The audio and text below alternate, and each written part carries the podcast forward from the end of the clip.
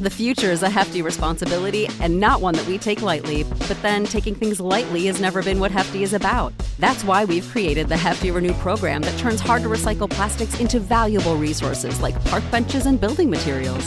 To participate, simply fill up an orange Hefty Renew bag with accepted items, tie it up, and drop it in with your regular recycling. That's it, it's that easy. It's time to rethink recycling with Renew. Particular valued resources may vary by geography. More info available at heftyrenew.com. ¿Te preocupas por tu familia? Entonces, ¿por qué darles solo huevos ordinarios cuando pueden disfrutar de lo mejor? Eggland's Best, los únicos huevos con ese delicioso sabor fresco de granja, además de la mejor nutrición, como 6 veces más vitamina D, 10 veces más vitamina E y 25% menos de grasa saturada que los huevos regulares, además de muchos otros nutrientes importantes. Así que, dales los mejores huevos. Eggland's Best, mejor sabor, mejor nutrición, mejores huevos. Los criminólogos dicen que no existe el crimen perfecto. Lo que existe es el crimen mal investigado. Siempre, en cualquier investigación, aparece una pista clave que lleva hacia el asesino. Encontrémosla juntos, repasando este caso abierto. Hola a todos, mi nombre es León y en cada video repasaremos todos los detalles de los más terribles casos criminales. Antes de empezar, no te olvides de suscribirte y dejar tu me gusta para que puedas seguir trayéndote el mejor contenido de investigación. Recuerda también activar la campanita, ya que estaré subiendo videos tres veces a la semana. Empecemos. El caso de Charlene Downs.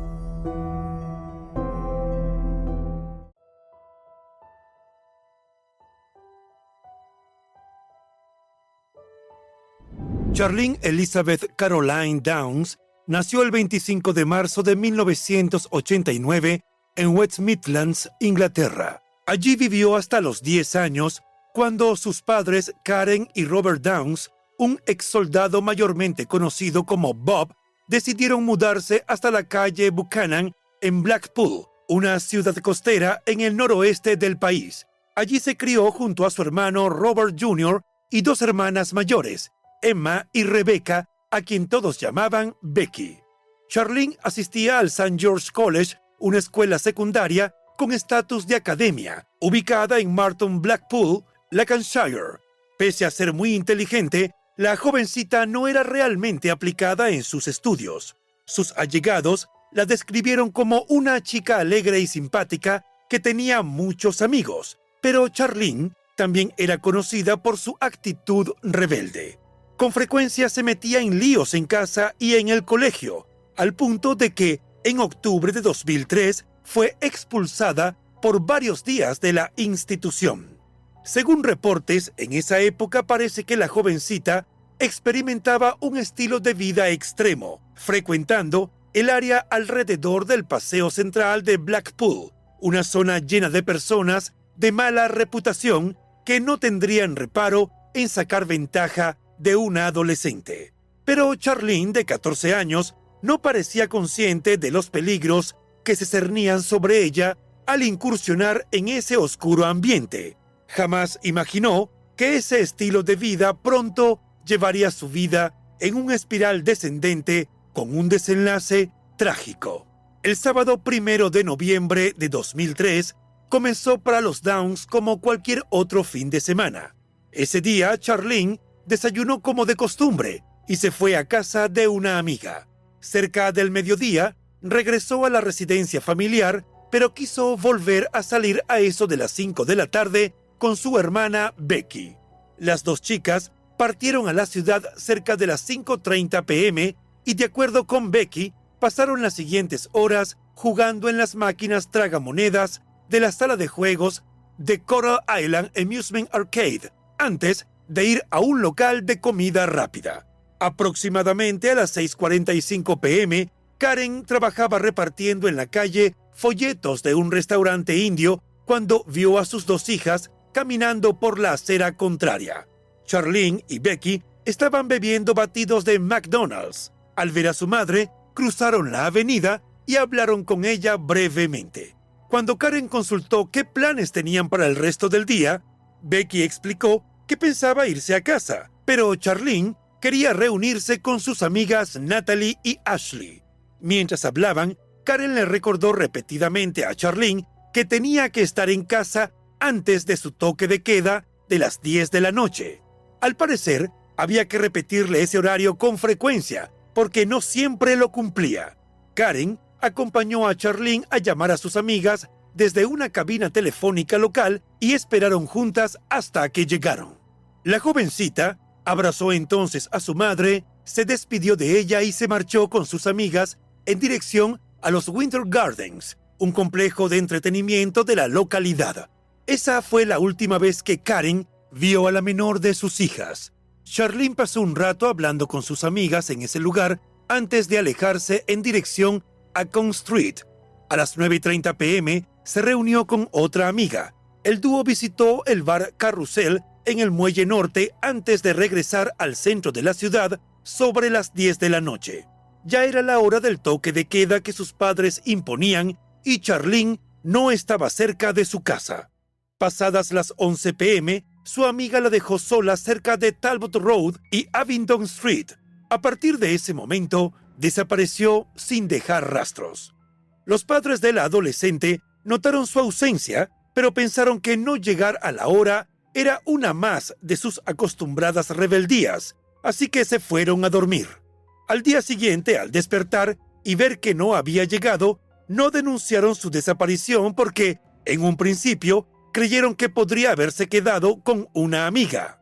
Los Downs llegaron a esta conclusión basados en el hecho de que Charlene ya se había quedado fuera de casa en otras ocasiones. A los padres no les gustaba eso, pero su hija siempre había regresado sana y salva. Sin embargo, tras ponerse en contacto con sus amigos, se alarmaron al enterarse de que esa noche se había quedado sola hasta tarde. No había vuelto a casa desde entonces ni estaba con alguna de sus conocidas. El mismo domingo se pusieron en contacto con la policía pero como ocurre en la mayoría de los casos, les dijeron que, por tratarse de una adolescente, tal vez había decidido escapar y tenían que esperar al menos 48 horas antes de denunciarla como desaparecida. Cuando se cumplieron dos días sin saber de la menor, Karen volvió a llamar a la policía y les dijo que tenía el presentimiento de que su hija no iba a volver. Finalmente, la policía acudió a la vivienda de los Downs, donde ambos padres realizaron la denuncia formal por la desaparición de su hija. Sin embargo, los oficiales, en un principio, trataron el caso como una fuga. Para ellos era una adolescente rebelde típica que no regresa a casa para probar los límites de sus padres y los suyos propios. Con desgano y poco convencimiento de que se tratara de una desaparición, pidieron los datos de la chica. La madre dijo que la última vez que vieron a Charlene llevaba unos jeans color negro con un águila dorada en la parte delantera, una camiseta del mismo tono oscuro con un dibujo de rombos blancos y unas botas negras. Era posible que también llevara un suéter blanco con capucha, pero Karen no estaba segura. Lo cierto fue que cuando por fin la policía empezó a investigar la desaparición de Charlene, habían pasado muchas horas. Aunque la buscaron por toda la zona, no la hallaron a ella ni ninguna de sus pertenencias. Los agentes le dieron vuelta al barrio y llamaron a todas las puertas preguntando si alguien había visto a Charlene, pero lamentablemente no tuvieron suerte. Entrevistaron a las amigas con las cuales se vio y pudieron confirmar que su último avistamiento fue cerca de las 11 de la noche. Como parte de las indagaciones, los agentes revisaron videos de cámaras de seguridad de vigilancia de la zona. En una de las grabaciones de la noche en que desapareció, se veía a una chica que se creyó era Charlene, caminando a las 9 pm por el cruce de Dixon Road y el Muelle Norte. La adolescente iba acompañada por una mujer no identificada de unos 30 años aproximadamente, con el pelo teñido de rubio y un abrigo largo. Pero esa prueba no fue concluyente y además si el video se grabó a las 9 pm y ella fue vista por última vez a las 11 pm, no constituía una pista demasiado valiosa.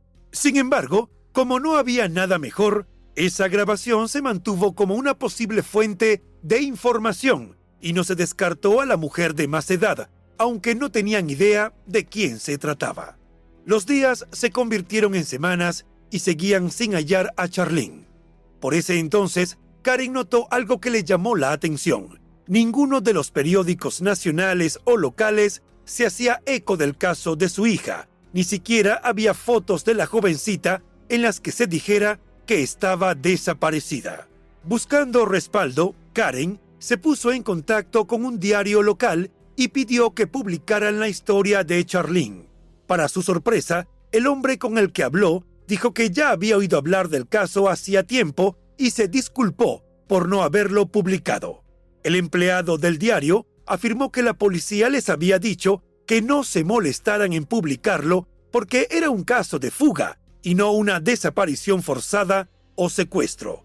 Esto enfureció a Karen y a Bob, ya que la policía nunca les había dicho que consideraban que se trataba de un caso de fuga y no entendían por qué la policía se ponía en contacto con todos esos reporteros para decirles que no publicaran la historia. Los Downs se sentían defraudados porque, basados en una suposición, los agentes policiales y los medios le estaban negando a Charlene la oportunidad de ser encontrada.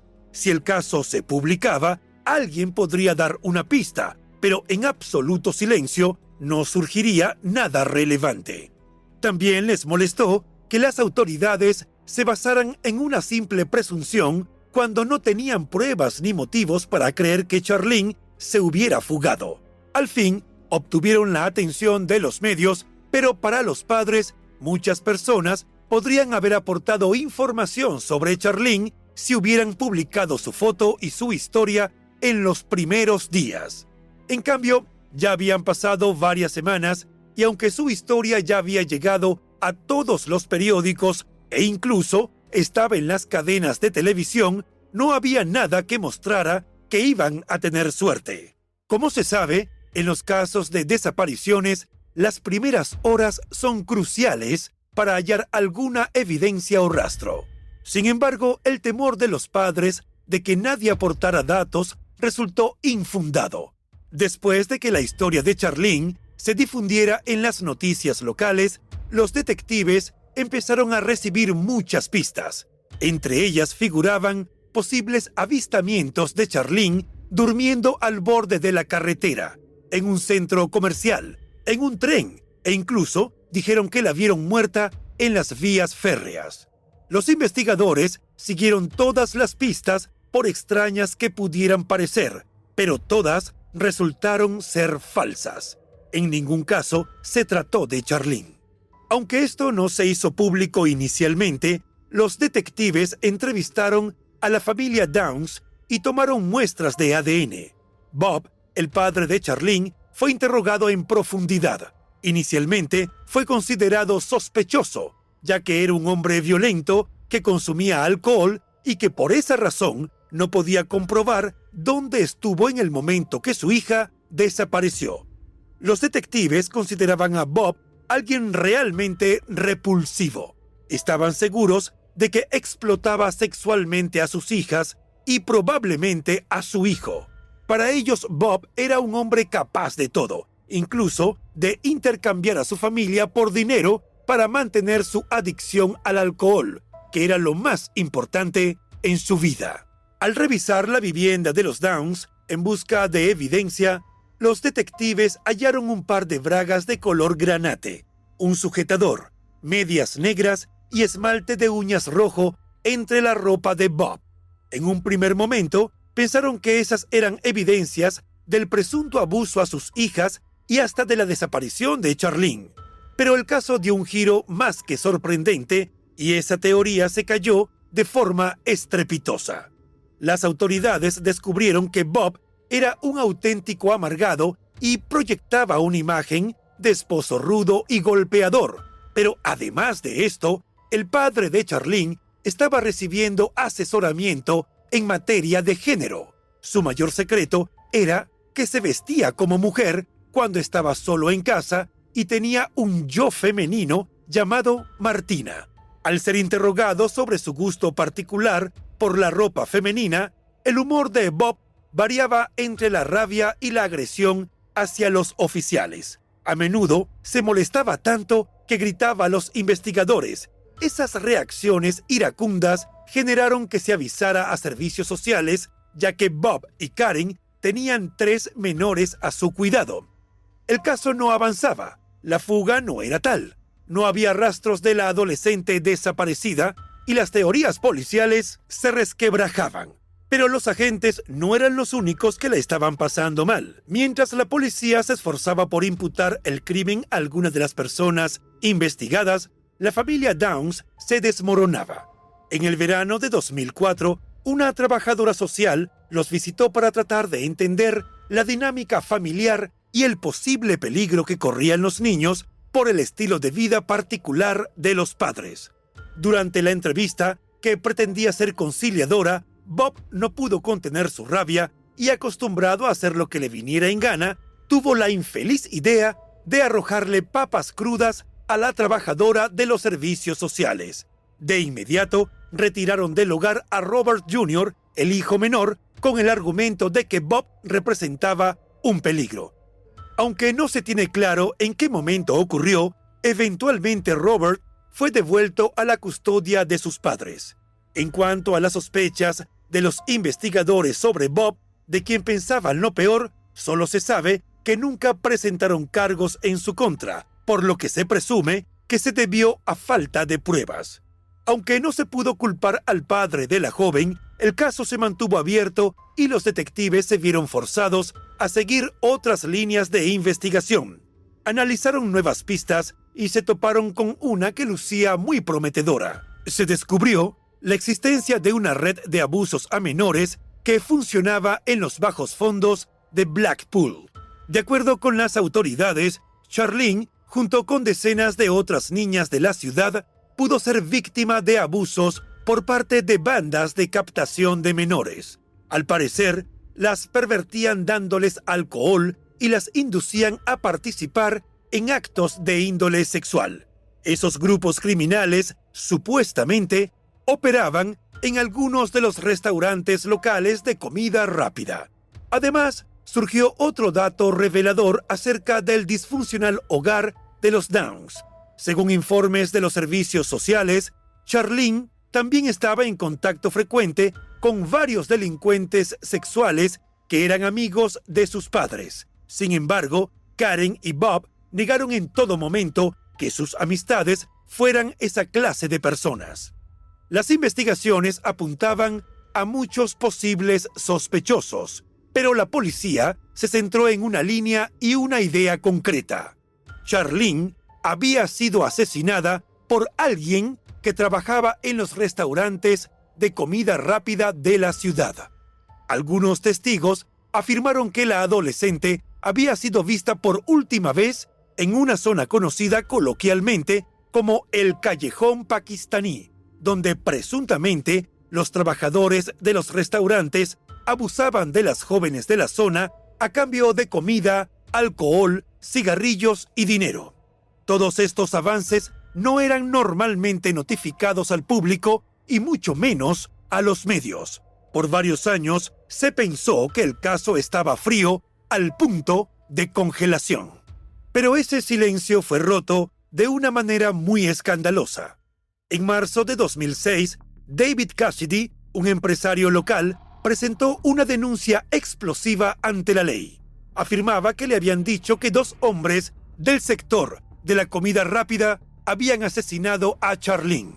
David señaló directamente a dos personas con nombre y apellido. Iyad al-Batiki, propietario de la tienda de comida oriental llamada Funny Boys, y a su casero y socio Mohammad Reveshi. La policía se activó de inmediato e instaló micrófonos ocultos en la casa y el vehículo de Mohammad. Los dispositivos estuvieron activos durante cuatro semanas y las grabaciones fueron transcritas por la sargento detective Jean Bisson. En sus transcripciones, escribió que los hombres habían bromeado sobre matar a Charlene y visitar el sitio donde estaba enterrada. En 2007, Iyad, el propietario de Funny Boys, fue acusado del asesinato de Charlene y a su socio Mohammed de deshacerse de sus restos. Iyad también fue imputado por mantener relaciones sexuales con la jovencita antes de su muerte. Ese delito era también muy grave por tratarse de una menor de edad. Cuando la familia de la adolescente supo que había dos detenidos, recobró la esperanza de una resolución del caso. En marzo de ese año, se dio inicio al juicio de Iyad y Mohammed, duró tres meses en el tribunal de la corona de Preston. El jurado fue informado de que Charlene era una de las niñas utilizadas por las bandas de captación de menores de la ciudad.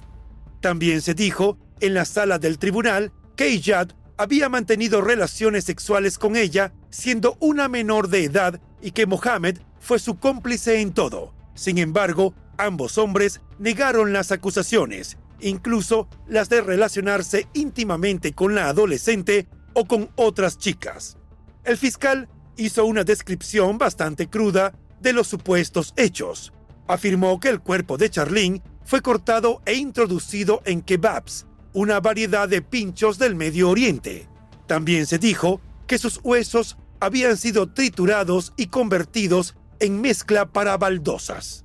Sin embargo, no había pruebas físicas que vincularan a los hombres con Charlene. Su cuerpo nunca había sido encontrado en las propiedades de ambos sospechosos e incluso en la grabación nunca habían mencionado a la víctima por su nombre. El jurado no pudo determinar si los hombres eran inocentes o culpables, por lo que se programó un nuevo juicio para abril de 2008. No obstante, en el tiempo previo al nuevo proceso, se hallaron problemas significativos con la grabación de audio que hizo que la evidencia fuera inadmisible ante el tribunal. No se encontró información clara o confirmada sobre cuáles eran estos fallos, pero en general se insinuaba que la persona que transcribió las cintas escribió las cosas mal. En cualquier caso, las grabaciones ya no podían utilizarse como prueba en el juicio, y como resultado, la Fiscalía no pudo aportar ninguna evidencia contra ellos, resultando en que ambos hombres quedaran en libertad sin cargos. Iyad y Mohammed no solo quedaron libres, incluso recibieron 250 mil libras equivalentes a 314 mil dólares como indemnización por detención ilegal y el sometimiento a juicio. Posteriormente, Iyad ha tenido problemas recurrentes con la justicia por presuntas agresiones físicas y sexuales, pero en todos los casos ha salido libre. Como es dicho, el hogar de los Downs era disfuncional. Una nueva prueba de eso surgió en abril de 2008, una semana después de que fracasara el intento de nuevo juicio, durante una discusión, Karen, la madre de Charlene, atacó a su pareja Bob con una filosa arma. Las heridas fueron leves y él se negó a presentar cargos, alegando que ella estaba enloquecida por la preocupación y la frustración de no poder obtener justicia para su hija. La familia Downs se creyó y tomó como una verdad absoluta la historia de la fiscalía y el kebab. Su frustración fue en aumento al ver a los supuestos culpables en libertad y con dinero por la indemnización.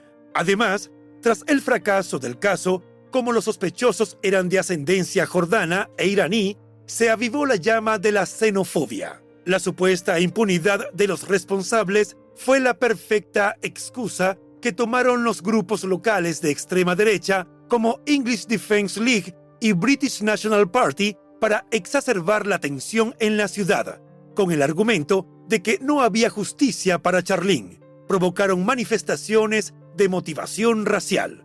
Así llegó octubre de 2009, cuando se dio a conocer que la Comisión Independiente de Quejas contra la Policía IPCC estudiaba la investigación policial en el caso de Charlene y las dudas sobre las transcripciones.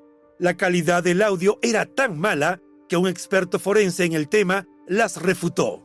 La comisión dijo que la investigación de la policía de Lancashire fue manejada de manera deficiente y poco profesional. Le agregó a esa crítica que contenía un catálogo de errores que socavaron el caso judicial. Y como consecuencia de todo lo malo que hallaron, siete detectives fueron sancionados. Por esa misma época, la hermana de Charlene, Emma, que entonces tenía 24 años, fue juzgada por agredir racialmente a un joven en un club nocturno. El chico a quien golpeó se llamaba Tariq y era el hermano menor de Iyad, el hombre que inicialmente fue acusado de asesinar a Charlene y luego quedó absuelto de los cargos. El primer día del juicio en su contra, Emma se declaró culpable de agresión, pero dejó en claro que era inocente de agresión con agravantes raciales, pues no actuó por un tema de nacionalidad, sino por el supuesto asesinato impune de su hermana.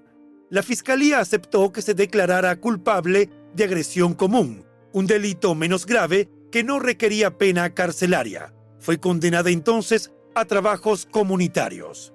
En 2011, la desaparición de Charlene estuvo marcada por un servicio conmemorativo organizado por el BNP, British National Party, y una manifestación contra las bandas de preparación musulmanas.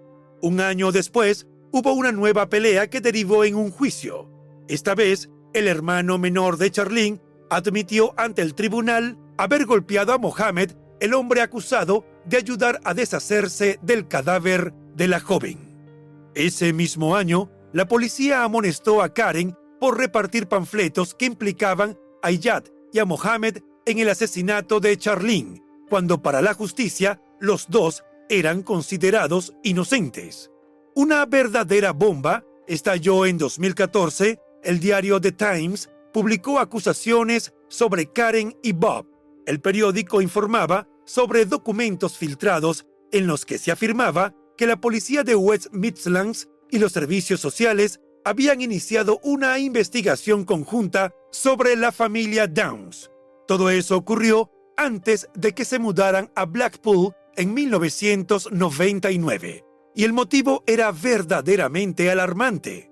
Un agresor sexual convicto que había sido encarcelado tres veces por actos sexuales reprobables y atentados al pudor contra niñas, era un visitante habitual del domicilio familiar. Según el informe del diario, la familia de Charlene estuvo tratando con los servicios sociales durante la mayor parte de su vida y se consideró que Charlene era muy vulnerable a la explotación sexual desde antes de que los Downs se trasladaran a Blackpool. Otra revelación terrible hecha por el medio fue que la mudanza de los Downs sucedió después de que Charlene visitara un hospital y el personal llamó de inmediato a los servicios sociales al ver en la menor múltiples signos de alarma. En el informe del Times también se afirmó que una serie de hombres se presentaron en la casa familiar después de conocer a Bob en pubs locales. Uno de ellos, de unos 50 años, se habría referido a Charlene, que entonces tenía unos 13 años, como su novia. También se dijo que otro sujeto, de 40 años, admitió ante la policía haberle pagado a Charlene para que participara en un acto sexual. Eso puso en la mira de la sociedad a los Downs, pero no comprobaba que hubieran tenido participación en la desaparición y presunta muerte de su propia hija. Quedaron, sí, expuestos a la mirada de reprobación de la población. El caso se paralizó aparentemente hasta agosto de 2017, cuando Nigel Lloyd, de 51 años, fue detenido como sospechoso de estar implicado en el asesinato de Charlene. La policía lo estuvo investigando en secreto y comprobó que vivía en Blackpool y era propietario de una cafetería. La policía pensó que era muy peculiar que Nigel simplemente abandonara su negocio y se mudara de la ciudad a Preston en el tiempo en el que el adolescente desapareció. Tras 48 horas de interrogatorio, Nigel fue puesto en libertad, ya que no tenían pruebas para retenerlo. Sin embargo, este hombre sigue bajo investigación. La policía, desde poco tiempo después de iniciar las pesquisas de este caso, cree que Charlene fue asesinada pocas horas después de su desaparición. ofrecieron una recompensa de 100.000 libras por cualquier información que conduzca a la detención y condena de los asesinos de Charlene o al hallazgo de sus restos. La respuesta de Karen a las publicaciones del Times llegó cuatro años más tarde. Publicó un libro con el título Soul in Secret, que en español quiere decir vendida en secreto, donde afirmó que ella no tenía ni idea de dónde había salido la información, pero que era errónea. Agregó que parte de lo publicado en el artículo era totalmente falso y tergiversado. Dijo que, como toda persona, Bob tenía un círculo de amistades. A menudo los visitaba cualquiera de los amigos del pop y a veces se quedaban a dormir en el sofá si habían bebido demasiado. Aclaró que nunca investigaron los antecedentes de las personas que dejaba entrar a su casa, ya que no lo pensaron necesario, porque eran hombres de la localidad. Aseguró que, de todos modos, no tenían nada que ver con Charlene ni con ninguno de sus hijos. Lo cierto es que cuando salió su libro, ya era tarde porque la opinión pública ya se había formado su propio criterio.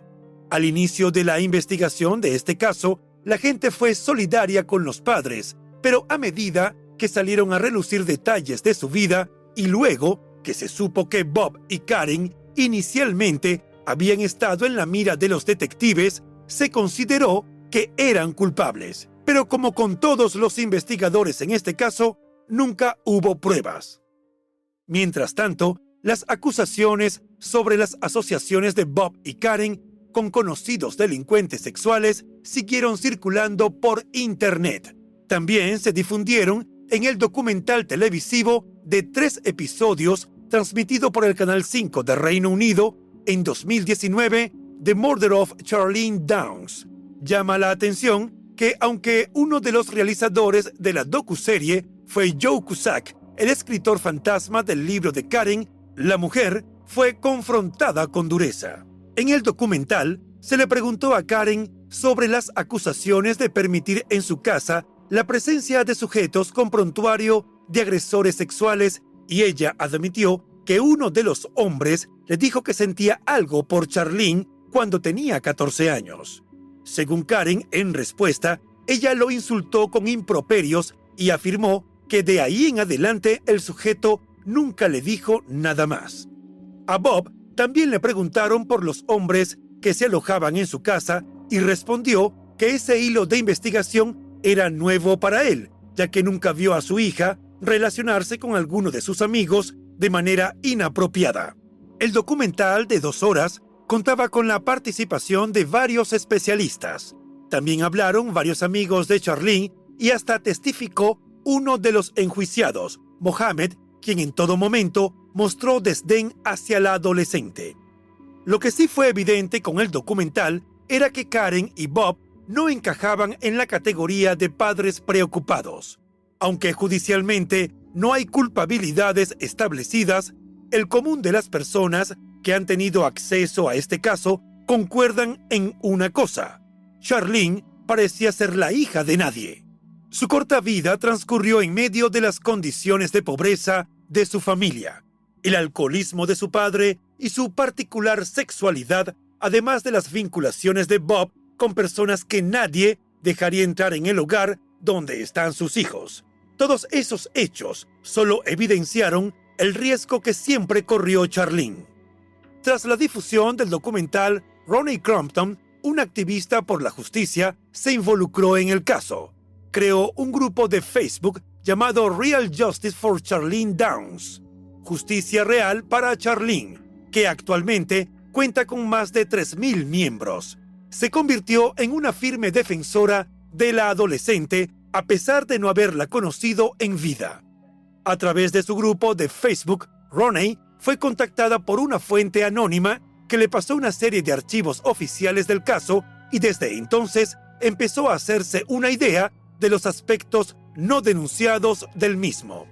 Indagó y a su parecer resultaba evidente que Iyad y Mohammed no habían matado a Charlene, ya que no había pruebas y los relatos de los testigos se contradecían. A sus ojos ha sido un caso viciado. Mientras Ronnie investigaba, transcurrieron un par de años. En 2021, Robert Jr., quien tenía 12 años cuando Charlene desapareció, aparentemente atravesaba una gran depresión y se refugió muchas veces en las drogas. Eso causó su muerte de manera accidental por sobredosis de heroína. Pese a haber formado ya su propia familia, nunca pudo superar la desaparición y presumible muerte de su hermana. A los Downs les tocó lidiar con el duelo por Robert y la culpabilidad que les adjudicaron los usuarios de las redes sociales. En un intento por contrarrestar esa pésima imagen, asistieron a otras entrevistas donde daban su versión de la historia. Siempre se han mostrado ante los medios como padres amorosos que anhelaban el regreso de su hija o al menos una respuesta de la justicia que señalara al verdadero culpable de su desaparición. Pero lo cierto es que llamaron a la policía un domingo para reportar que no llegó a casa la noche anterior. Ellos dejaron transcurrir las primeras horas sin buscarla. En julio de 2022, Roney se acercó a la galardonada investigadora Jane Harvey y le pidió ayuda. Jane dirige Harvey and Can Investigations con su socio, el ex detective superintendente Jazz Khan. Ella accedió a asumir el caso pro bono, es decir, sin cobrar sus honorarios. Desde julio de ese año, Jane se ha reunido con la madre de Charlene, con una de sus hermanas y también con Mohamed, quien le entregó todos los expedientes del caso, incluidos los informes de los servicios sociales, las declaraciones de los testigos y los registros policiales. Jane, al igual que Roney, también cree que Mohamed es inocente.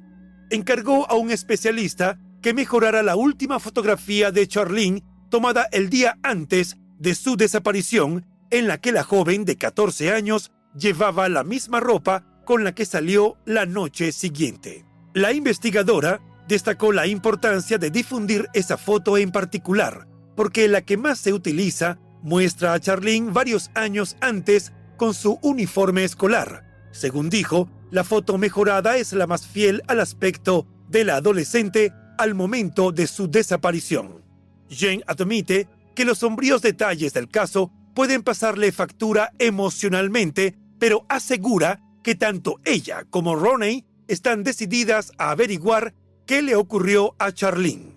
Roney quiere una investigación pública del caso y que otro cuerpo de policía investigue. Asegura que nadie cubrió las espaldas de Charlene cuando estaba viva, pero ahora que ella es su cliente, hará todo lo posible por averiguar qué le ocurrió. Charlene ha estado perdida por casi una década, pero gracias a los esfuerzos de Roney y Jen, ahora existe la esperanza de que por fin se sepa la verdad sobre lo que le ocurrió. Algunas personas piensan que los casos abiertos, también conocidos como casos sin resolver, suelen ser muy frustrantes cuando hay personas desaparecidas o fallecidas y no hay sospechosos ni pruebas. Para otros, los casos más frustrantes son los que tienen una gran lista de sospechosos y aunque parecieran resueltos por algún tecnicismo judicial, no han podido ser cerrados. Como quiera que sea, siempre es frustrante saber que se cometió un determinado crimen, pero no se pudo probar, y en consecuencia, alguna o varias personas quedan impunes. La historia de Charlene es un fiel reflejo de eso, y también de que los peligros pueden estar en la vuelta de la esquina, pero también dentro del hogar que habitamos.